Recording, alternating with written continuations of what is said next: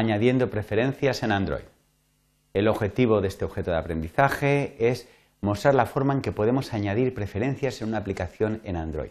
Además, indicar la sintaxis utilizada para definir un fichero de preferencias en XML y describir el código en Java necesario para asociar las preferencias a una aplicación y eh, poder consultar los valores introducidos por el usuario.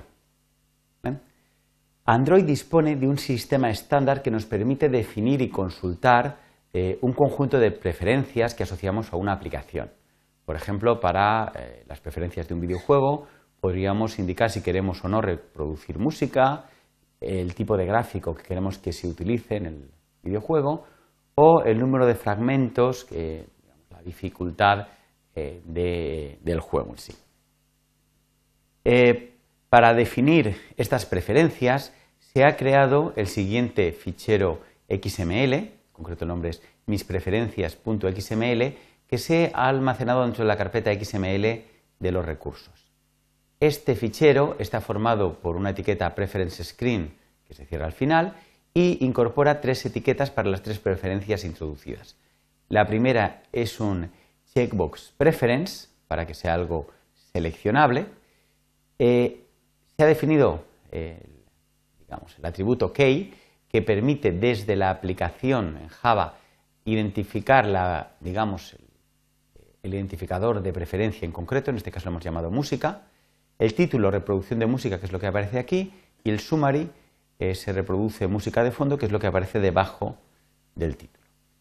Eh, list preference permite seleccionar entre una lista de valores posibles, el case es gráficos, tipo de gráficos está aquí puesto y se escoge eh, la presentación es lo que nos aparece aquí debajo y es necesario indicar la lista de valores entre los que podemos elegir y el valor asociado a cada uno de esta lista, ¿vale? que los vamos a definir en dos arrays eh, externos ¿vale? a este fichero de preferencias. Lo veremos en la siguiente transparencia.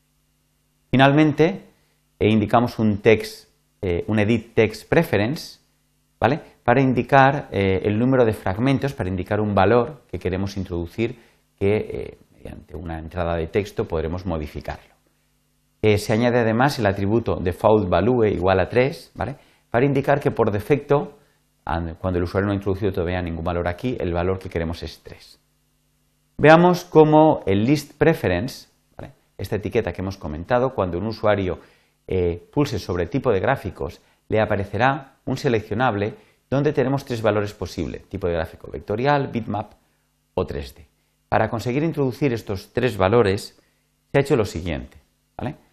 Veamos cómo eh, dentro del list preference se han puesto dos atributos, entries y entry values, donde le indicamos que queremos irnos a los recursos, a un recurso de tipo array, en concreto tipo gráficos, eh, para indicar la lista de valores. Ese, eh, digamos, recurso ha sido definido dentro de resources values arrays XML y eh, simplemente se define mediante un string array con nombre tipográficos, el mismo tipo que hemos, el mismo nombre que hemos puesto aquí, con tres ítems vectorial, bitmap y 3D correspondiente a los tres valores que van a aparecer. Para cada uno de estos tres valores vamos a asociarle, digamos, un código correspondiente para poder de alguna manera leerlo eh, desde Java, es lo que se me guiará a Java. Para eso vamos a definir el array tipográficos valores, que es definido en el mismo fichero anterior, tipográfico valores, con tres ítems con valores 0, 1 o 2, que podríamos haber elegido, por supuesto, cualquier otro valor, siempre y cuando que el número de ítems corresponda con el eh, array anterior.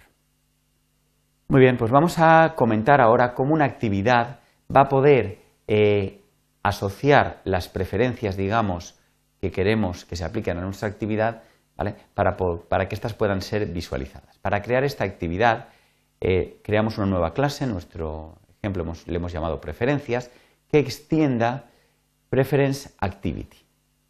Eh, simplemente con sobreescribir el método onCreate eh, y indicando que queremos añadir un fichero de preferencias desde los recursos, en concreto el que acabamos de describir previamente, es suficiente para que esta actividad funcione perfectamente y nos permita mostrar y modificar los valores adecuados.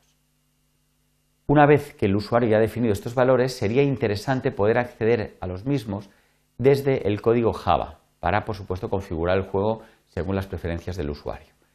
Resulta bastante sencillo, no tenemos más que utilizar la clase sharedPreference, en este caso vamos a declarar un objeto que le vamos a llamar pref, y en el constructor tenemos que indicar, digamos, el nombre del paquete donde hemos creado eh, la aplicación, en nuestro ejemplo RG Example Asteroides, eh, seguido del carácter subrayado ¿vale? y la palabra preferentes.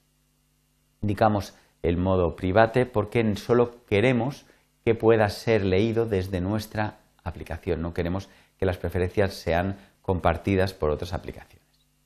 Una vez ya tenemos el objeto pref, podemos acceder a diferentes valores según su tipo, por ejemplo, mediante pref.getBoolean, podemos indicar un key de tipo, por ejemplo, booleano, como el checkbox que hemos comentado, el que hemos definido es música.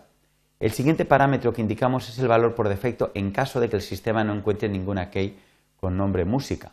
En ese caso devolverá true.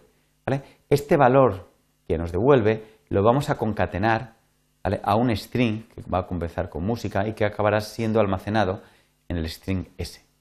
A continuación seguimos concatenando gráficos y utilizamos el objeto pref para coger el string con key gráficos. Eh, por defecto el valor es 0. Gráficos corresponderá con eh, el valor 0, 1 o 2 que hemos definido en el array anterior.